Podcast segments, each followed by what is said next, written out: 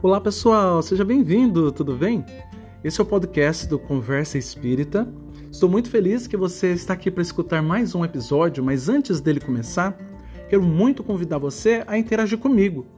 Por favor, mande a sua mensagem pelo WhatsApp para nós. Nós estamos nos Estados Unidos, então você só tem que colocar o sinalzinho de mais que fica no número zero aí do seu aparelho telefone e o número 1, então mais 1 980 319 9908 ou você também pode falar comigo pelo e-mail conversa espírita pod conversa espírita pod arroba gmail.com me deixe saber se você é um trabalhador da casa espírita se você não conhece a doutrina espírita se você frequenta as palestras se você é evangelizadora se você trabalha com a mocidade é, ou o motivo que você está escutando e se você tem críticas ou sugestões.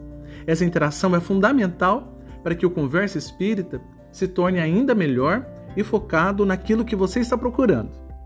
Muito obrigado por mais uma vez estar compartilhando os nossos episódios, por estar enviando para os seus amigos, e eu deixo vocês agora com o episódio de hoje. Um grande abraço!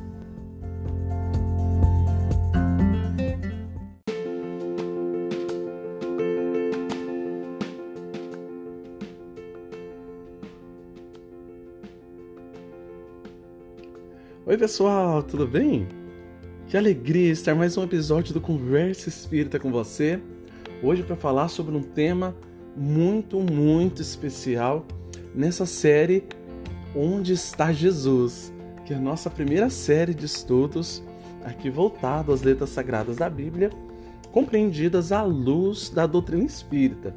Hoje nós vamos conversar sobre Mateus, no capítulo 18, entre versículos 21 a 35 que fala sobre a parábola, uma história que Jesus contou do servo impiedoso. E vamos ver muitos aspectos espirituais e também de psicologia com relação ao processo de perdão. Por que, que a gente às vezes não esquece o erro que as pessoas cometem conosco? Isso me faz uma pessoa ruim? Quando nós perdoamos, nós esquecemos? E por que, que algumas pessoas nos pedem desculpas, nós desejamos perdoar, mas nós não conseguimos. E se você deseja pedir perdão para alguém, você já pediu esse perdão, essa pessoa não lhe perdoou, vamos tentar descobrir por que, essa pessoa não perdoou você? É um monte de coisa nesse episódio de hoje. Espero que você goste muito, porque ficou muito legal. Nós vamos agora então iniciar com a leitura do trecho que nós vamos estar discutindo. Mais uma vez, Mateus 18, de 21 a 35 que eu recomendo muito. Se você tiver uma Bíblia ou se quiser pegar e o conteúdo pela internet para você acompanhar, tá bom? Então, fique agora primeiro com a introdução, com as letras sagradas, com os ensinos de Jesus.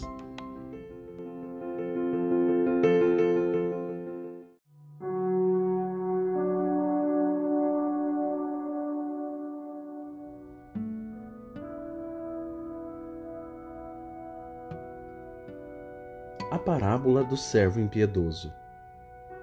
Então, Pedro aproximou-se de Jesus e perguntou: Senhor, quantas vezes deverei perdoar a meu irmão quando ele pecar contra mim?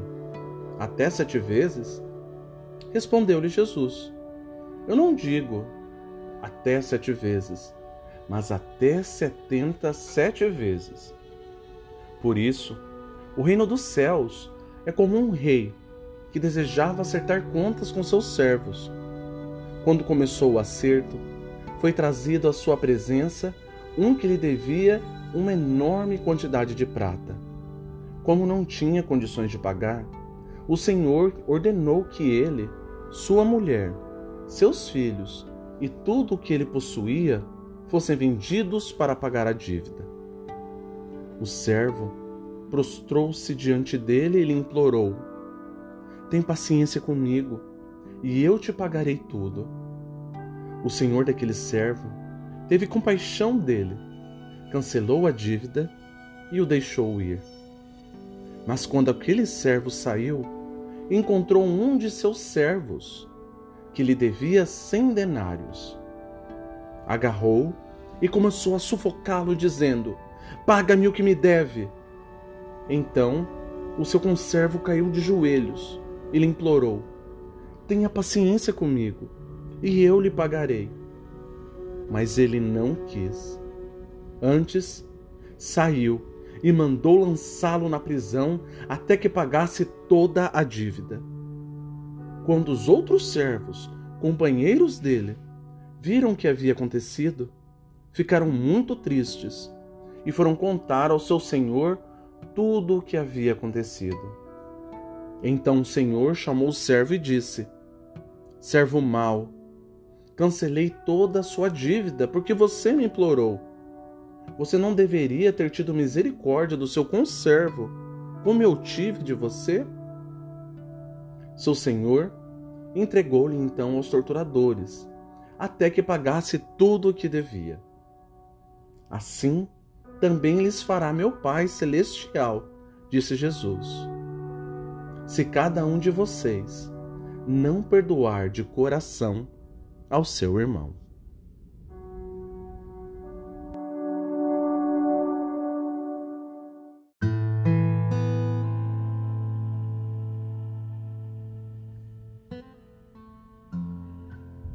Nossa, é, quantas lições aqui, né? Tem muita coisa mesmo, gente. Dessa vez, para nós, para nós elucidarmos, eu acho que com certeza você já ouviu falar dos 70 vezes, sete vezes, né? Para se perdoar. E não sei se todos já conheciam a parábola do servo impiedoso. Então, resumindo todo o processo ali, então existia um, uma pessoa, um servo que devia a um senhor. E esse senhor, ah, quando foi chamar né, a prestação de contas, é, esse servo implorou a ele, é, a esse senhor, que lhe perdoasse a dívida e o senhor perdoou. Só que esse servo também tinha alguém que ele devia. E quando ele encontrou essa pessoa que ele devia, ele não teve a mesma piedade que o seu senhor, correto? E aí é, mandou ele à prisão até que pagasse o último ceitil, a última parte da dívida tem um ensinamento aqui que acho que você já reparou também, que quanto ele, esse é que não teve piedade, devia ao Senhor que lhe perdoou, era um valor assim muito maior, muito maior do que aquele que era o seu conservo devia a, a esse mesmo, mas mesmo assim ele não quis saber. E quando, né, os companheiros daquele é, desse servo viram o que havia se passado, principalmente porque ele havia sido perdoado, né? Eles foram dizer ao seu senhor o que tinha havia acontecido e o senhor disse: Olha, é, assim como deveria ter, você, assim como eu agi com benevolência, com perdão contigo, você também deveria ter agido com o seu conservo. E Jesus finaliza, né? Que o Pai Celestial também fará da mesma forma. E ele destaca, né? se cada um de nós não perdoar de coração ao seu irmão. Esse aqui, né? Tá lá no, em Mateus, no 18, versículo 35. É muito importante a gente notar quando Jesus coloca que é perdoar de coração ao nosso irmão. Meus amigos, minhas amigas, se nós quisermos ter bons relacionamentos, é, com as pessoas ou bons relacionamentos na nossa vida, nós vamos precisar aprender a pedir desculpas e a perdoar. Eu espero que até o final do episódio é, que fique claro a diferença entre pedir desculpas e para perdoar. E a razão muito simples para que eu seja bem direto, que você possa entender, é, por que nós precisamos aprender a pedir desculpas e que nós precisamos aprender a perdoar? Por uma razão muito simples. É porque nenhum de nós é perfeito. Nenhum de nós é perfeito. Parte do processo para que você seja muito feliz, para que todos nós possamos ser felizes aqui na Terra, é compreender e aceitar esse fato. Muitas pessoas dizem: Ah, eu sou perfeccionista. Eu sou perfeccionista. Quando em verdade bem poucas pessoas são. Porque pessoas perfeccionistas são extremamente infelizes. Infelizes. Porque elas esperam delas algo que não é possível entregar. Um ser humano perfeito aqui na terra só existiu uma vez, que foi nosso Senhor Jesus Cristo. Não, não, não é possível nós agirmos com perfeição, porque estamos ainda nesse processo de trabalho, correto? Então, nós vamos magoar muitas pessoas. Nós vamos magoar as pessoas intencionalmente ou muitas vezes até sem intenção. Querendo acertar, nós vamos também magoar as pessoas. Então, quanto mais nós compreendemos esse fato e essa verdade da vida, melhor para nós. É? Para a gente também, quando nós aceitamos isso em nós, nós também passamos a dar o direito dos outros não serem perfeitos da mesma forma. Os nossos filhos não serão perfeitos, vão nos fazer sofrer. O nosso esposo, a nossa esposa, vai nos fazer sofrer. O namorado, o nosso melhor amigo, a melhor amiga. Os nossos pais não são perfeitos. Também vão nos fazer sofrer. Então, nós temos que diminuir um pouco a expectativa com as pessoas, é, se, principalmente quando nós já diminuímos a expectativa é, com relação a nós mesmos. É, nós vamos conversar muito aqui sobre um psicólogo americano chamado Gary Chapman, que é, talvez algumas pessoas até no Brasil já tenham ouvido falar dele por um livro chamado é, The Five Love Languages ou As Cinco Linguagens do Amor. Um livro maravilhoso, principalmente se você está passando por dificuldade no seu casamento eu, ou no relacionamento que você, que você esteja, é, eu recomendo muito a você, muito mesmo, que leia esse livro, As Cinco Linguagens do Amor. Mas bem, esse autor, o, o PhD em psicologia, o Gary Chapman, ele fala numa palestra dele que ele perguntou é assim, vocês conhecem alguém perfeito? Você já, você já conheceu alguém perfeito? E aí um homem levantou a mão, né? Falou, eu, eu conheço alguém perfeito. E ele ficou olhando, né? Tipo, perguntando quem? Ele falou, o, o ex-marido da minha esposa. O marido anterior dela, ele era perfeito. Porque tudo que eu faço nunca tá bom nunca tá bom para ela, né? claro que ele tava brincando ali, mas aquela brincadeira também tinha um fundo é, de realidade. Então, a verdade é que não há amigos perfeitos. Não existem parceiros perfeitos. Não existem colegas é, de trabalho que sejam é, perfeitos também. Quando vamos trazer isso agora para os ensinos de Jesus, é, numa carta que Paulo escreveu para os Efésios, isso está lá na, no capítulo 4, no versículo 32. Olha o que, que Paulo de Tarso pede e instrui aos membros da igreja de Éfeso. Ele diz assim: ó, Sejam bondosos e compassivos uns para com os outros, perdoando-se mutuamente, assim como Deus perdoou vocês em Jesus Cristo. No caso aqui, ele está conversando com as pessoas lá da, da igreja mesmo em si. Né? Obviamente, a gente já viu aqui com a parábola que Jesus está estendendo a, a, todo mundo, mas eu vou querer parar contigo um pouquinho para a gente conversar sobre essa questão de nós perdoarmos as pessoas que estão na caminhada espiritual conosco. Né?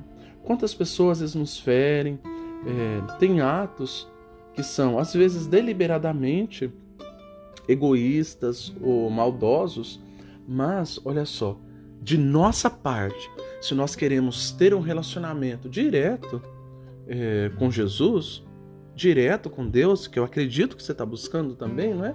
Ele diz: olha, sejam bondosos e compassivos uns com os outros. Compassivo significa agindo com compaixão. Ele fala, perdoando-se mutuamente.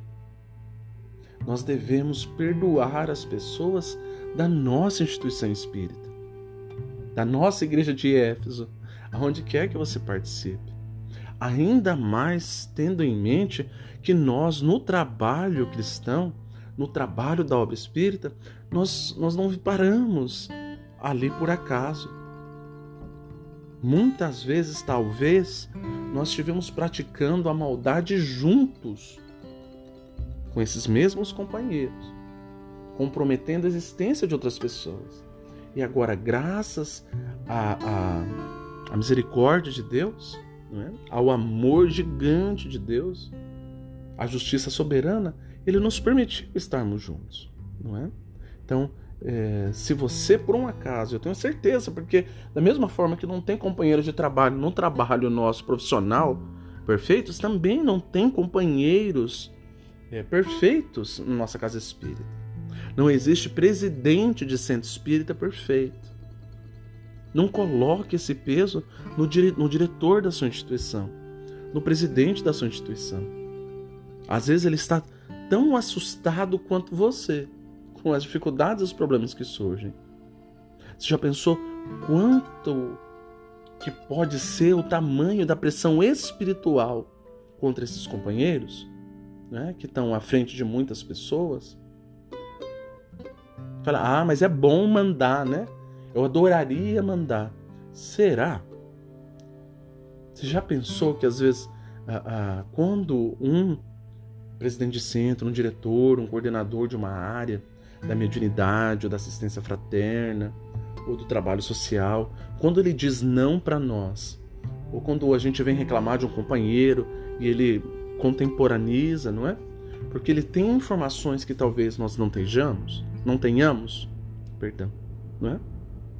Eu me lembro várias vezes é, na casa espírita, na qual eu, eu, na qual nós somos presidentes, né? Eu sou presidente, mas é, que tinham pequenos atritos entre trabalhadores, dos mais bobos mesmos, no nosso olhar de quem é de fora. É claro que no olhar de quem está passando por ele, é, ele a pessoa torna, dá uma importância grande para aquilo, não é? E as coisas têm importância do tamanho daquilo que nós inflamos elas. Mas às vezes a pessoa vinha e me reclamava: olha, fulana de tal não conversa comigo mais. Alguma coisa errada está acontecendo. É, chega aqui e não diz mais bom dia para ninguém, ou não fala bom dia para mim, ou parece que está sempre com a cara feia. E aí a gente ia lá e conversava, falava: não, olha, ora para a companheira, às vezes é impressão sua e tudo mais, quando na verdade aquela companheira que ela está reclamando estava em verdade passando por um processo de dor gigantesco, um testemunho enorme dentro do lar, muitas vezes ligado até a iminência de separação, por conta de se dedicar, por conta de ir à casa espírita é, e se dedicar a alguns trabalhos sociais e tudo mais, mas é, a pessoa não podia dizer. Porque, claro, quando a pessoa traz para o dirigente da casa ou para o coordenador da triagem fraterna, aquilo tem um sigilo que é sagrado, que é santo, a pessoa está confiando em você. E às vezes a gente não pode, não poderia dizer para outra pessoa: olha, você está reclamando que a pessoa não está lhe dando ali um bom dia, que a pessoa não está sorrindo para você, é porque a pessoa está com uma dor enorme. Nós deveríamos estar, como está dizendo aqui, nem é, é para os Efésios, né? nos perdoando mutuamente, sendo bondosos uns com os outros. Essa pessoa que não está mais dando aquele bom dia a todo momento, sorrindo, ela está necessitada de amigos de verdade aqui dentro da instituição.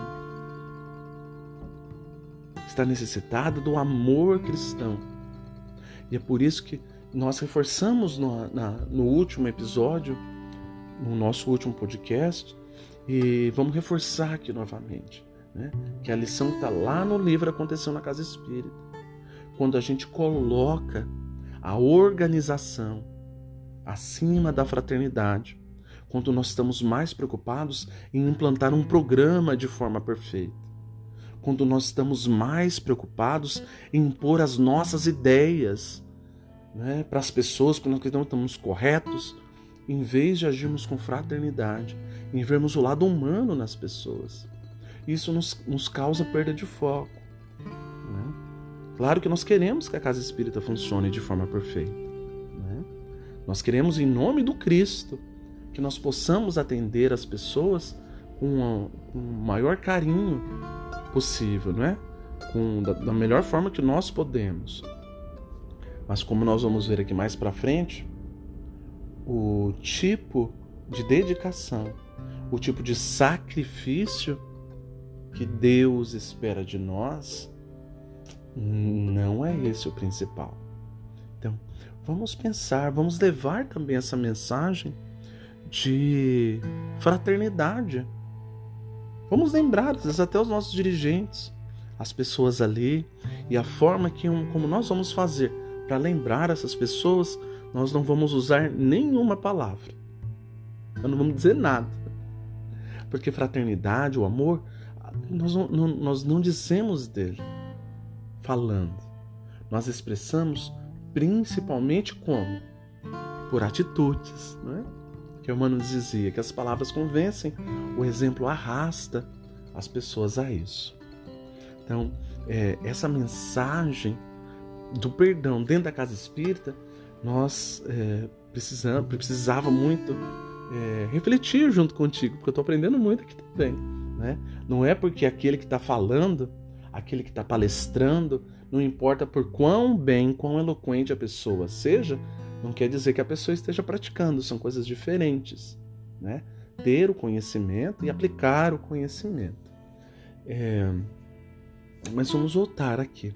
Então, eu vou dizer agora uma coisa para vocês dando sequência e que fica entendido lá é, nessa leitura do Mateus, né?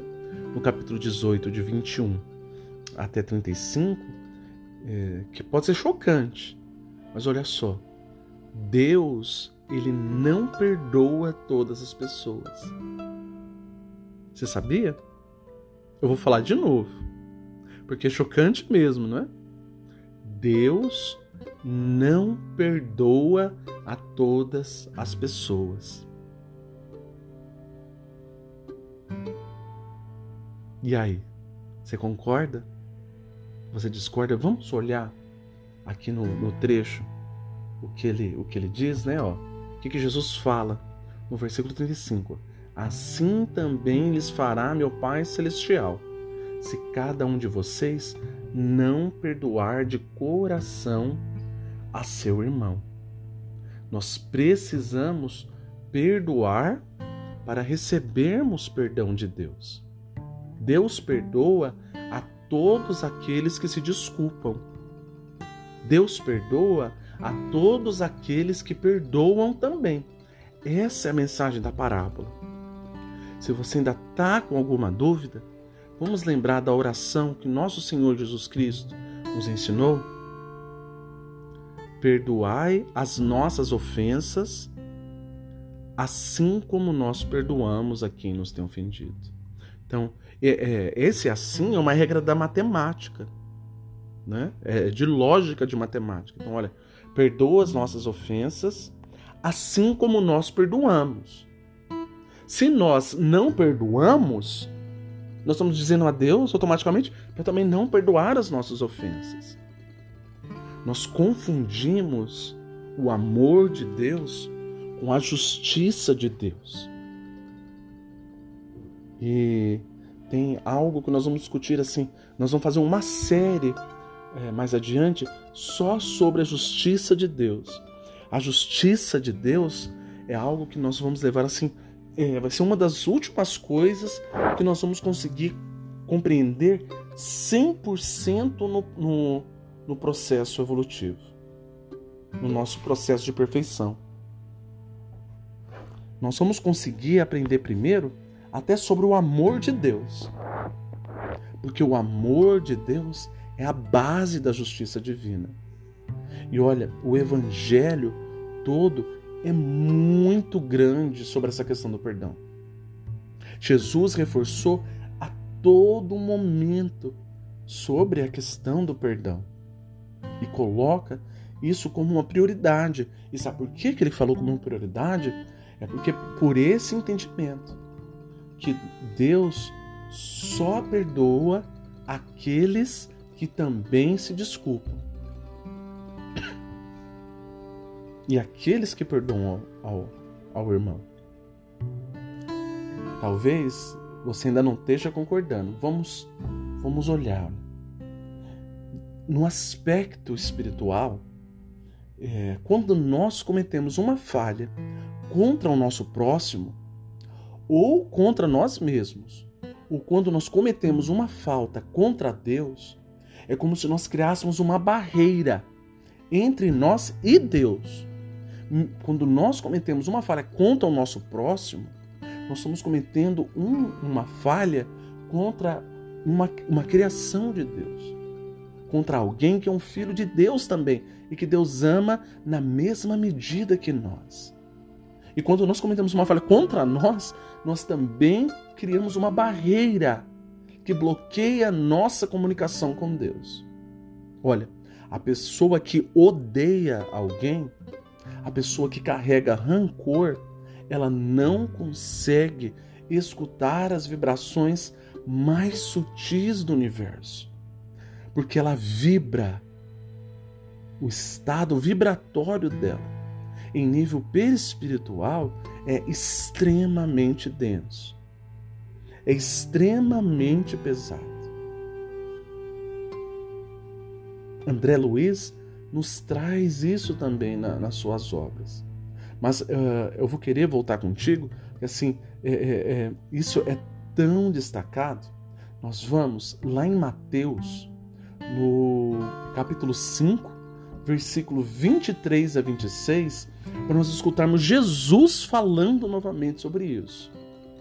Lá, então, Mateus capítulo 5, versículo 23 a 26, ele diz assim: ó, Portanto, se trouxeres a tua oferta ao altar, e lá no altar te lembrares que teu irmão tem alguma coisa contra ti, deixa ali diante do altar a tua oferta e vai reconciliar-te primeiro com teu irmão, e depois vem e apresenta a tua oferta. Concilia-te depressa com teu adversário, enquanto estás no caminho com ele, para que não aconteça que o teu adversário te entregue ao juiz, e o juiz te entregue ao oficial e te encerre na prisão. Em verdade te digo que de maneira nenhuma sairás dali enquanto não pagares o último ceitil. Nossa, meus irmãos. Consegue ver o quanto que Jesus fala a todo momento de forma assim muito urgente sobre a questão, sobre essa questão do perdão? Ele fala: olha, se nós estamos trazendo a nossa oferta ao altar, oferta, imagina, nós estamos indo no centro para nos dedicar ao trabalho mediúnico nós estamos indo ao centro para dar sopa para as pessoas. Nós estamos indo no centro para dar palestra, para cuidar das criancinhas. Lá. Ele está dizendo: olha, antes de você seguir fazendo isso, antes de você seguir lá, fazendo a caridade, participando da mediunidade, estudando, se você lembrar que o teu irmão tem alguma coisa contra você, e interessante quando ele fala assim, se o irmão tem alguma coisa contra você, ele não está dizendo que o irmão tá certo ou que ele tá errado. Ele não, ele não tá discutindo quem tá certo ou quem tá errado. Porque ele podia falar assim: olha, se teu irmão tem algo justo contra você, ele não falou algo justo. Podia falar: olha, se você fez algo contra o teu irmão, vai lá. Ele também não falou isso. Interessante, né? Interessante.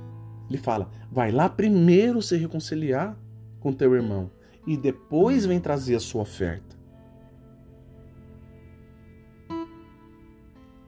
Mais forte do que isso, ele diz: olha, reconcilia-te depressa com teu adversário, enquanto estás a caminho com ele. Será que isso deve ser a nossa prioridade? Será que tem alguma dúvida ainda de que a gente deve né, dar extrema prioridade a isso? Né? Então, vamos falar sobre os aspectos mais práticos desse, desse processo de perdão, a gente já entendeu que o evangelho é, é, é gigante nisso, que Jesus colocou extrema prioridade nesse processo do perdão. Mas como que a gente deve perdoar? Primeiro vamos pensar como que nós aprendemos a pedir desculpas? Onde que nós aprendemos a pedir desculpas?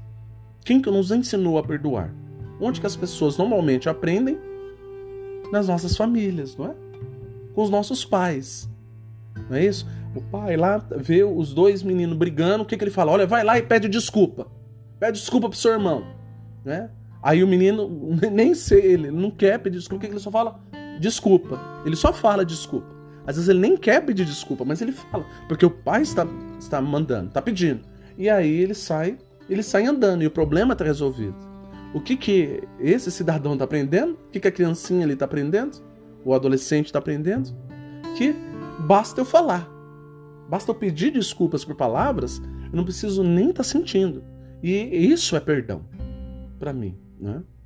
E numa pesquisa feita nos Estados Unidos, é chocante quando nós vemos assim que 10% das pessoas disseram que elas não aprenderam a se desculpar. Elas simplesmente não pedem perdão. Elas não sabem como pedir perdão. E, numa cultura machista que nós temos, muitas pessoas acreditam que o homem de verdade também ele não se desculpa, ele não volta atrás, não se arrepende. Tem pessoas que são extremamente orgulhosas, egoístas, que não pedem desculpas. E aí, é, nós temos que lembrar também quantos de nós nunca escutamos os nossos pais se desculparem, pedirem desculpas um para os outros, não é? A gente via, às vezes, dentro do carro, eles brigando, discutindo, xingando ou falando alto um com o outro, às vezes, que os pais não precisam nem brigar, assim, perdão, precisam nem xingar um ao outro, a gente saber que alguma coisa está errada. Às vezes até eles, em silêncio, num silêncio que não é habitual, nós sabemos que alguma coisa está errada entre eles. Mas quantos pais não discutem na, na, na nossa frente? Não brigam, tudinho, mas, e obviamente eles se desculpam. Eles pedem desculpa um para os outros, não é? Só que eles brigam na frente dos filhos em público mas não se desculpam na frente dos filhos. Então, quantos de nós nunca vimos, não temos um modelo estabelecido de como, de como pedir desculpas? Porque a gente não passou por essa experiência. E se não foi o nosso caso, olha, te garanto, existem muitas pessoas no planeta que não sabem, nunca viram os pais pedindo desculpas. Pais que nunca pediram desculpa para os filhos porque consideram que pai não deve pedir desculpa pro filho. Como? Eu sou autoridade, eu tô acima. Lembra daqueles 10% lá? Né? Dos orgulhosos? Não. Acredito que eles são perfeitos. Acredito que pedir desculpa é sinal de fraqueza perante os filhos. Não vê que é o contrário. Não vê que está fazendo os filhos fracos. Porque está deixando de dar uma lição de humildade, uma lição de perdão, que é algo fundamental. Quantos pais espíritas, quantos pais cristãos não, não pensam ainda dessa forma? Que os pais não devem pedir perdão para os filhos. Mas seguindo adiante, né? quando alguém nos pede perdão, qual é a primeira coisa que vem na nossa cabeça? Né? É, a primeira coisa que vem, essa pessoa que está pedindo perdão para mim, essa pessoa está sendo sincera? Será que ele está realmente é, é, querendo se acertar comigo? Não é isso que nós ficamos pensando quando alguém vem nos, nos pedir perdão? E foi aí que aquele, o, o PhD, né, o Dr. Gary Chapman, aí que ele entra nesse processo psicológico junto conosco. Ele e uma outra pós-doutora é, americana também chamada Jennifer Thomas, é, eles fizeram uma grande pesquisa para tentar descobrir como que as pessoas pedem perdão. E aí, basicamente, na pesquisa dele, eu vou simplificar, obviamente, que o objetivo não é nós falarmos sobre processos psicológicos a fundo, não é esse o, o nosso objetivo aqui. Então eu estou simplificando, mas basicamente as duas perguntas que eles fizeram na pesquisa dele era: quando você pede perdão para alguém, o que que normalmente você fala ou você faz? Então essa é a primeira pergunta. Então, quando você pede perdão para alguém, o que normalmente você fala e você faz? E a segunda pergunta era: quando alguém vem pedir, vem pedir perdão para você, o que, que normalmente você fala ou faz? Então, no processo, quando eu peço perdão e quando alguém vem pedir perdão para mim. E baseado em todas as respostas, é, eles elencaram, e o Dr. Jerry Chapman, né? Ele elencou cinco categorias, ou cinco formas que as pessoas pedem perdão ou que as, quando as pessoas aceitam perdão. E todas elas baseadas no Evangelho é, de Jesus. Então, vamos conversar sobre essas cinco formas de pedir perdão.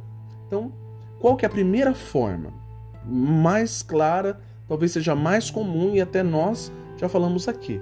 A primeira forma de pedir perdão é expressando arrependimento. Normalmente, dizendo as palavras: é, me perdoe, sinto muito, né? por favor, me perdoe, estou arrependido.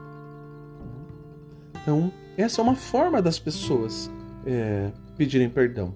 E aí, o elemento chave aqui que o Dr. Gary Chapman traz para nós é o que? Quando nós dissemos, né, olha, perdão, desculpas, nós precisamos dizer o, a razão pelo que nós estamos é, pedindo perdão. Por qual razão nós tínhamos perdão? Olha, por favor, me perdoe, eu não deveria ter falado naquele tom com você naquele momento. Eu estava errado. Eu errei por ter dito aquela palavra para você. Você não merecia ter escutado aquilo de mim.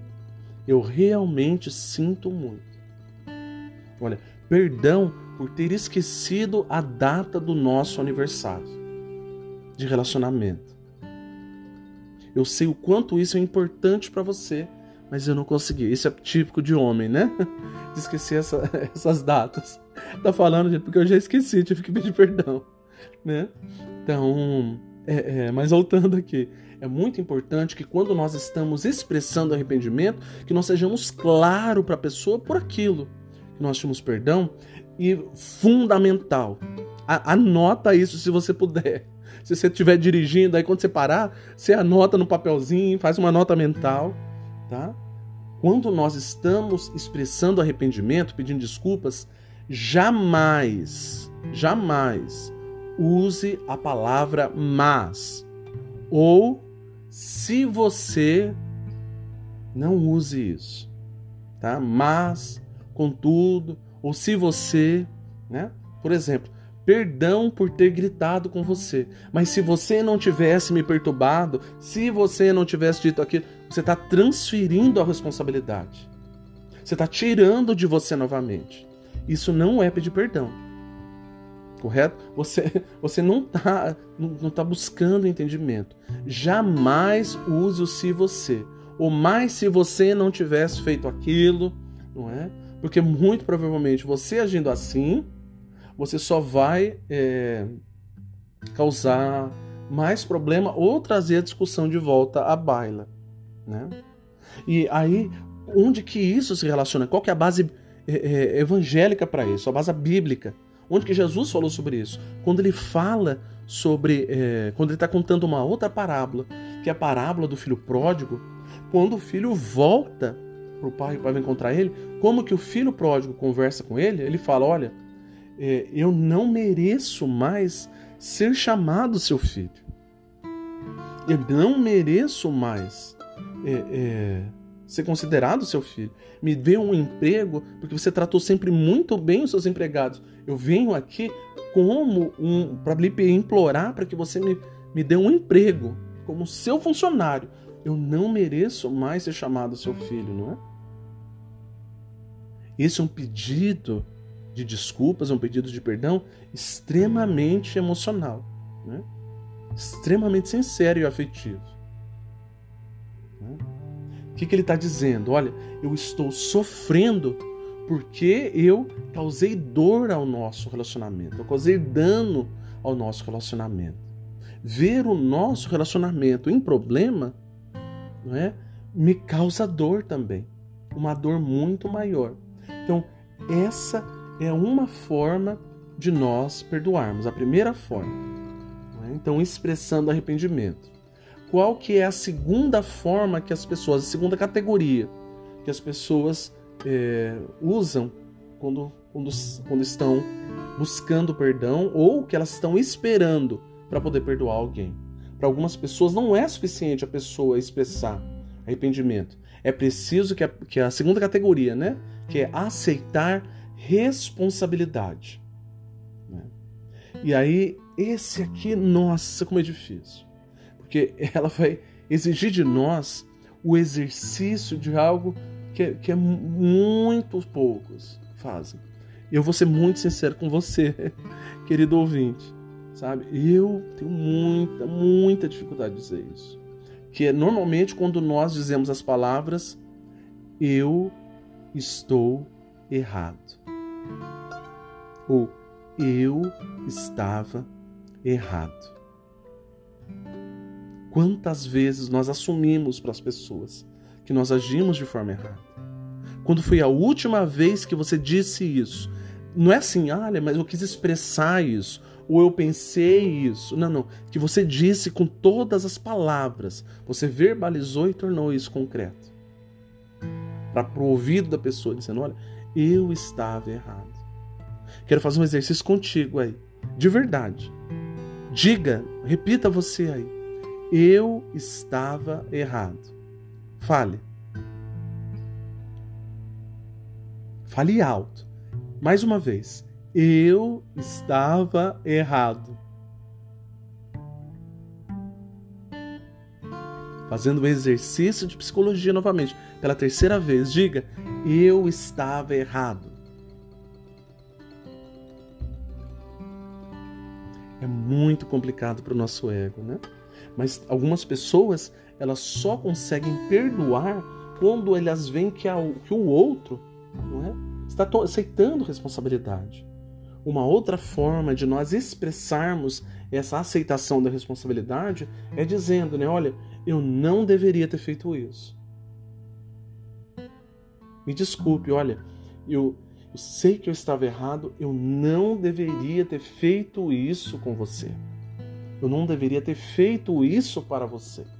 Né? E, e lá voltando, né?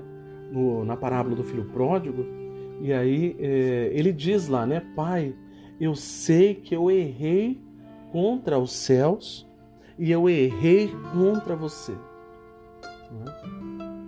Quando o filho pródigo diz: Pai, eu sei que eu errei perante Deus, perante os céus, eu errei contra você. Né? O que, que ele está dizendo? Ele está dizendo do fundo do coração né? que, olha, é, eu estou me colocando perante Deus também. Pelas coisas erradas que eu fiz a você. Eu não errei só perante você, eu errei também perante o Pai Celestial. E eu vou dizer uma coisa para você, é, querido ouvinte, né, meu irmão, minha irmã.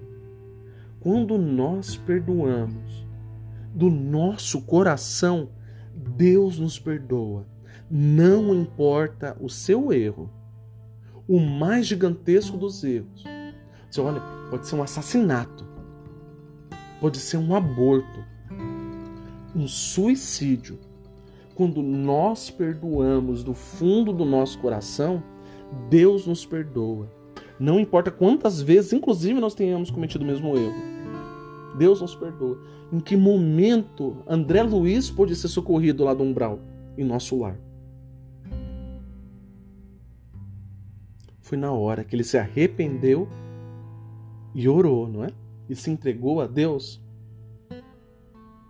Levou muito tempo para ele poder entender isso. Né? E também vou te dizer uma outra coisa. Como Deus perdoa a gente, quando nós pedimos perdão pelo nosso coração, as pessoas também, na grande maioria das vezes, vão agir da mesma maneira, também vão nos perdoar. Quando nós pedimos perdão com o coração, não é só Deus. As pessoas possuem dentro de si esse instinto, essa semente de positividade de bondade. Correto? Então, nós vimos lá, né? expressando arrependimento. Segundo, aceitando responsabilidade pelas nossas atitudes. E a terceira forma, é, para as pessoas poderem aceitar o nosso perdão, uma terceira categoria. Qual é? É restituindo pelo erro, ou se oferecendo para corrigir o erro, né? para restituir o erro cometido. E muitas das vezes nós expressamos, né? a gente consegue expressar é, bem claro isso quando a gente diz, né? Olha, o que, que eu posso fazer para consertar aquilo que eu fiz? Né? O que, que eu posso fazer é, para agir de forma correta é, dessa vez?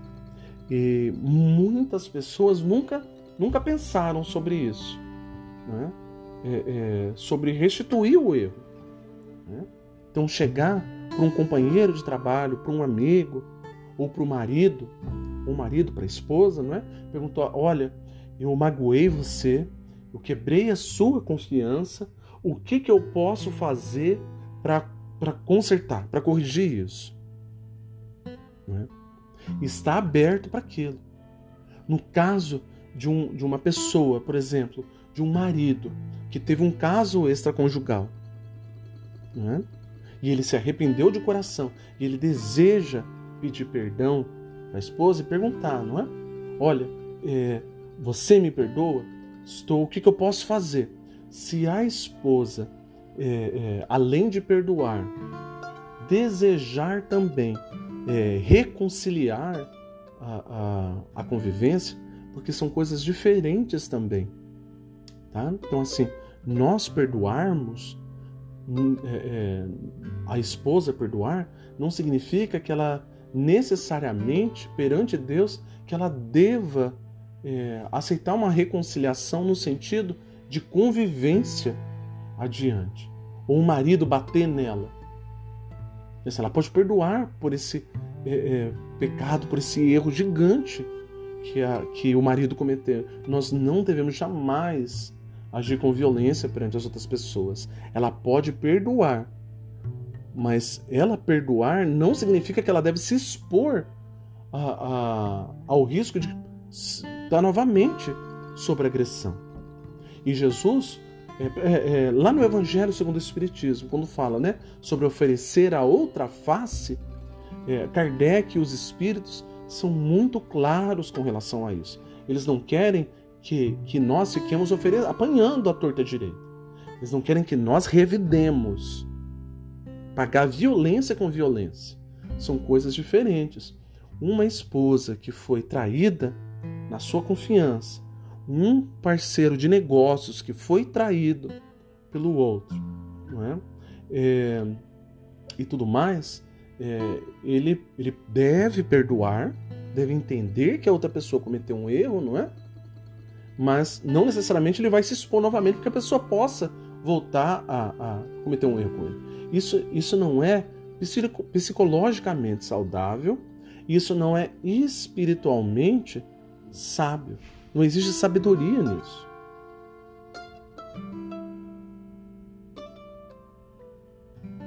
Nós precisamos aprender com os nossos erros e com os erros dos outros. Né? Zaqueu, quando ele encontra Jesus, quando ele vê que Jesus é realmente né, o guia modelo, né, o, o, o, Cristo, o que, que ele fala? Fala, olha Senhor, né, eu estou aqui e agora eu quero dar metade de todos os meus bens para os pobres. E se eu é, cometi algum erro contra alguém, contra qualquer coisa, eu vou pagar em quatro vezes o valor, vou restituir em quatro vezes aquilo é, é, que eu extraí, que eu fiz errado. Não é? Então você está vendo? Zaqueu, lá no Evangelho, está propondo a Jesus o quê? Né? É a restituição pelo erro. Então, às vezes, você já, perdo... já pediu perdão para aquela pessoa que você quer que perdoe, não é? Você expressou, você já falou que você é responsável por aquilo, mas a pessoa ainda não perdoou. Por quê? Porque ela tá o processo de perdão dela, a linguagem do perdão dela é o quê? É de restituição pelo erro. Ela está esperando você fazer a coisa da forma correta. E esse é o processo da reencarnação, da justiça divina. Não basta nós nos arrependermos. Arrependimento é um processo maravilhoso, maravilhoso, mas não é a última etapa. Nós precisamos o quê? Restituir o erro. Assim é com Deus, assim são com os nossos irmãos. Claro que tem algumas outras, tem algumas pessoas que a linguagem do perdão dela não, não é essa, vai ser uma das outras quatro, dessas cinco que o Gary Chapman está elencando conosco, correto? Mas é, se você já tentou as outras e não funcionou, e você deseja se reconciliar, né, antes de ir lá seguir oferecendo sua oferta a Deus no altar, essa talvez é uma forma que você deva é, considerar. Né? Bom, então já vimos mais um lá, que é a restituição do erro. Vamos para a quarta? Então, qual que é a quarta forma de nós é, pedirmos perdão ou das pessoas é, aceitarem, né?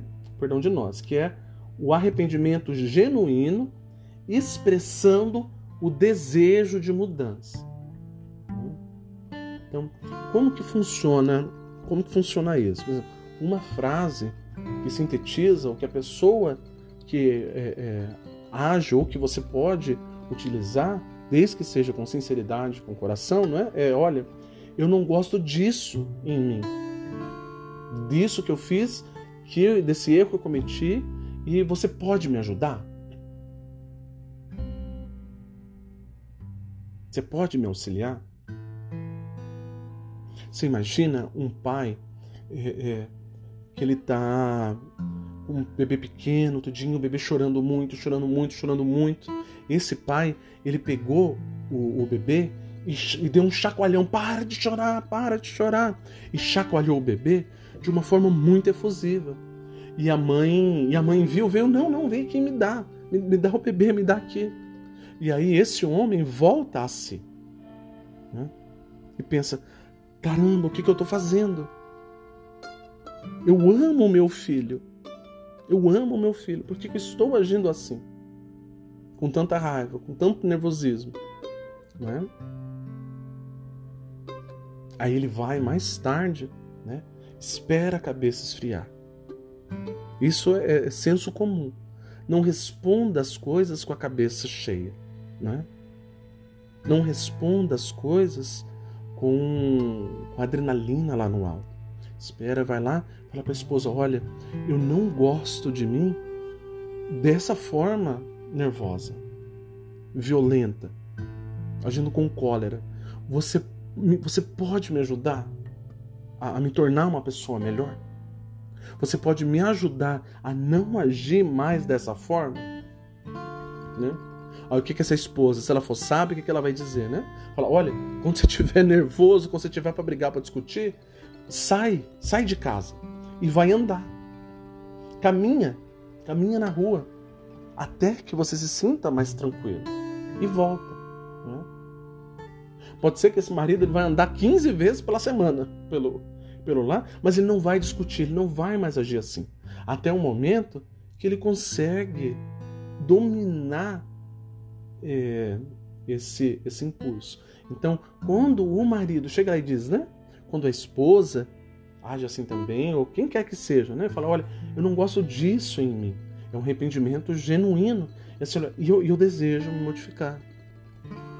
Tem pessoas que só vão perdoar só vão querer seguir num relacionamento, só vão querer seguir dentro de um processo é, é, de relacionamento humano, não é? se ela vê que aquilo não vai acontecer novamente. Ou que existe um desejo sincero de mudança também. E claro, que tudo aqui a gente está falando na base da sinceridade, né? Tudo vindo do coração, como estava dizendo lá. Então, essa é a forma de perdão, que é o quê? Que é o arrependimento genuíno, expressando mudança. Essa foi a quarta linguagem do perdão. A quinta e última, é... talvez também vai lhe surpreender, que chama-se solicitando perdão. Você vai falar, olha, mas é... eu já não, já não tá claro que, que eu tô pedindo eu estou pedindo perdão. Se eu estou se eu tô vindo aqui, não é? Você pode pensar, né? É, é, é. Claro que as pessoas sabem que eu tô. Se eu estou me desculpando, que eu estou pedindo perdão.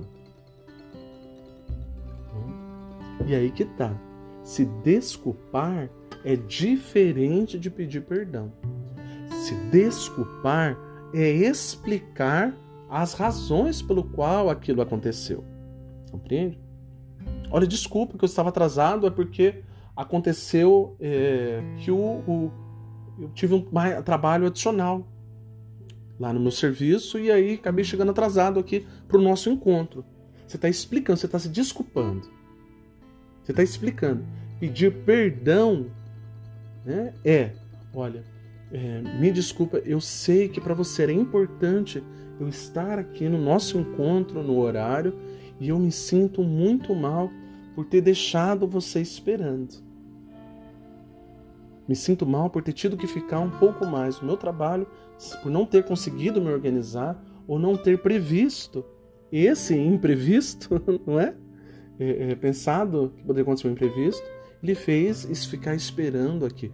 Nós estamos colocando os relacionamentos, o sentimento da outra pessoa em destaque. E pensa, se foi você quem foi ofendido, é isso que você é, é, gostaria também, não é? Não que a pessoa ficasse explicando as razões pelo qual ela chegou atrasada, mas que ela valorizasse o seu sentimento, o seu tempo. Né? Então, é, é, você pode ainda pensar, mas por que, que eu preciso verbalizar? Porque tem muitas. Para você, na sua cabeça, pode estar claro aquilo todo. Né? Mas para outra pessoa, é, não tá. Então, diga bem claro e não tem uma outra frase que não seja assim: por favor, você pode me perdoar? Por favor, eu sei, amor, eu sei, meu amigo, eu sei, companheiro de trabalho, que existe espaço no seu coração para você me perdoar. Eu lhe conheço. Eu sei que no seu coração você vai poder me perdoar. Eu espero sinceramente que você consiga encontrar esse espaço dentro do seu coração, porque eu valorizo muito o nosso relacionamento. Então, é... não sei se é muito complexo ainda para nós conseguirmos ver, mas a diferença entre se desculpar e entre pedir perdão. É muito importante que nós é, é, verbalizemos esse é, esse pedido de esse pedido de perdão, não é? é, é para nós. Então, eu gostaria de deixar um pequeno uma pequena tarefinha, é? Para cada um de nós. Porque como ninguém é perfeito, gente, eu não sou perfeito. Eu tenho pessoas que eu preciso pedir perdão e tem pessoas que eu preciso perdoar também. E nós aqui nem falamos sobre perdão assim mesmo, que vai ficar tema, porque é um tema muito complexo. O episódio ia passar de duas horas. Se nós é, adentrarmos ali é, é, com a profundidade que necessita, para não ser superficial. Né? Como acredito que nós conseguimos ser bem específicos aqui. Então, assim, busque alguém que você precisa perdoar, alguém que tenha algo contra você e peça desculpa a ela, exercendo uma dessas cinco linguagens de perdão que nós conversamos aqui. E olha, também gostaria de pedir muito ao seu coração para que você conversasse com o seu mentor espiritual e para que ele ou ela, né, o seu mentor a sua mentora, é, lhe auxilie para que você possa dar crédito às pessoas que tentam se desculpar contigo, sabe? É, às vezes é, aquela pessoa não fala a mesma linguagem de perdão que você fala, não é? Às vezes ela está te pedindo é, perdão na linguagem que ela aprendeu com a família dela. E pensa, o mesmo número de famílias diferentes que existe no mundo é a quantidade de formas de pedir perdão é, que existem, correto? Então, é, uma outra coisa para nós sintetizarmos aqui, tá? Então, primeira coisa, olha, o perdão ele não apaga a nossa memória. Eu, não, eu ainda não consigo entender assim que toda vez que é, eu trabalho esse tema, né, ou nós conversamos sobre perdão na casa espírita, todo mundo pergunta assim: olha, mas por que, que eu não consigo esquecer? Mas por que, que eu não esqueço o que aconteceu? Então vamos, vamos não falar sobre o perdão, vamos falar sobre a memória. O que, que é a memória? O que, que é a memória? A memória é um processo de sinapse na nossa cabeça, né? no nosso cérebro. É uma função biológica que nós temos. E que tem um processo espiritual muito importante. Se nós não lembrarmos das coisas, como que nós vamos crescer? Como que nós vamos progredir? Né? Então, é, perdoar não significa esquecimento. A gente não vai ficar com Alzheimer porque está perdoando. Não vai acontecer isso. Então, se você lembra, maravilha, que bom. Perdoe e aprenda nesse processo. E olha só, uma outra coisa importante: o perdão ele não remove a, a, a carga dolorosa do passado. Também são coisas diferentes. Talvez seja que uma, algo muito grande também para a gente conseguir compreender. Então, você está perdoando não porque você não sente mais nada dentro de si, não é? Então, é, nós precisamos aprender a aceitar as emoções como elas vêm para nós, como elas estão ali, não é? E também o perdão, ele não vai remover as consequências das ações erradas que nós que nós tivemos, entendeu?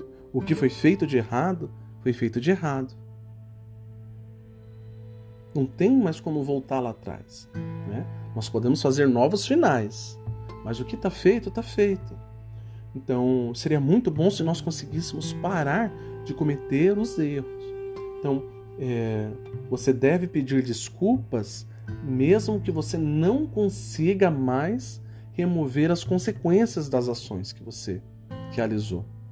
Mesmo assim, você deve pedir desculpas. E mesmo assim, você deve perdoar se a pessoa não consegue mais corrigir a consequência do que ela fez. E o último tópico, para nós encerrarmos aqui sobre o perdão, tá? que até nós falamos lá atrás, o perdão ele não é, reconstrói a confiança também. São coisas diferentes. Então, é, é, nós vamos conversar mais sobre o perdão depois. Então, o perdão não é algo mágico, algo simples, é algo muito complexo mesmo. O perdão é uma coisa, confiança é outra. Confiança é construção. Correto? O perdão ele abre a porta para que seja reconstruído a confiança. É? Então, no caso daquele marido que nós falamos lá, por exemplo, que, que, é, que traiu a esposa e ele deseja se reconciliar, o que, que ele vai fazer? É? Ele vai falar: olha, tá aqui, essa é a senha do meu telefone, você pode usar ele quando quiser, você pode ler as minhas mensagens. É, é, ele vai se predispor e vai se colocar a realmente a tentar é, é, ele, vai, ele vai se mostrar que ele, que ele deseja ter a confiança de volta. E não vai deixar um pingo de dúvidas para que aquilo aconteça. No caso da outra pessoa desejar é, restabelecer um relacionamento de confiança. Né? Então, a outra pessoa pode perdoar, pode nos perdoar. Mas e, é, é, estabelecer novamente confiança é um outro processo, uma outra, uma outra coisa. Né? Então, é, que nós possamos realmente perdoar as, as pessoas, que nós, eu desejo muito a você e a mim, que depois desse podcast, que nós possamos ligar para alguém, nos encontrar pessoalmente, que nós possamos orar a Deus para que o perdão é, seja algo mais presente nas nossas, nas nossas existências. Muito obrigado pela sua paciência de ter escutado a todo esse podcast hoje conosco. E quero mais uma vez encerrar com uma oração, dizendo: Pai amado, muito obrigado pela grande oportunidade de poder conhecer o Evangelho de Jesus, por poder conhecer a doutrina espírita trazida por Allan Kardec e os bons espíritos. Que nós possamos fazer bom uso, Senhor, desse conhecimento, sabendo que nós vamos ser muito cobrados por tudo aquilo que temos recebido. Abençoe as nossas vidas, os nossos trabalhos, as nossas famílias. Em nome de Jesus Cristo. Que assim seja. Muito obrigado, meu irmão, minha irmã. Fique com Deus e até a próxima.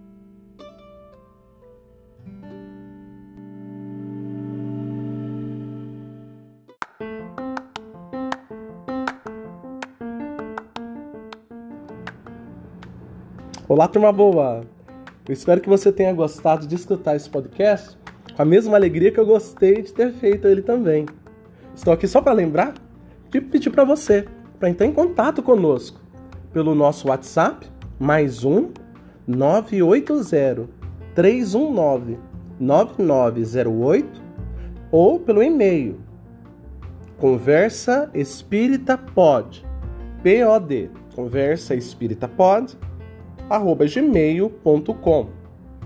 Eu quero mandar um grande abraço para Carolina Shank, lá de Kansas City, é, que mandou uma mensagem muito bonita é, para nós aqui com relação ao podcast passado sobre a mulher samaritana, com muitos elogios e dizendo que gostaria muito, era isso que ela estava buscando, é, um entendimento à luz da doutrina espírita de vários ensinos de Jesus que estão lá na Bíblia. Fiquei muito feliz, viu, Carolina, de ter, de ter recebido suas mensagens, de ter conversado contigo. E eu espero que outros companheiros também possam enviar esse contato, possam dizer um pouquinho sobre você, eh, se você é um trabalhador da casa espírita, se você é um frequentador, se você está precisando de uma oração. Compartilha aqui comigo a sua história. É, se você desejar que eu coloque ela no ar, a gente coloca ela no ar. Se você não desejar, a gente só conversa. Mas vamos tornar aqui esse espaço também um espaço para interação. Grande abraço mais uma vez e que Jesus nos abençoe.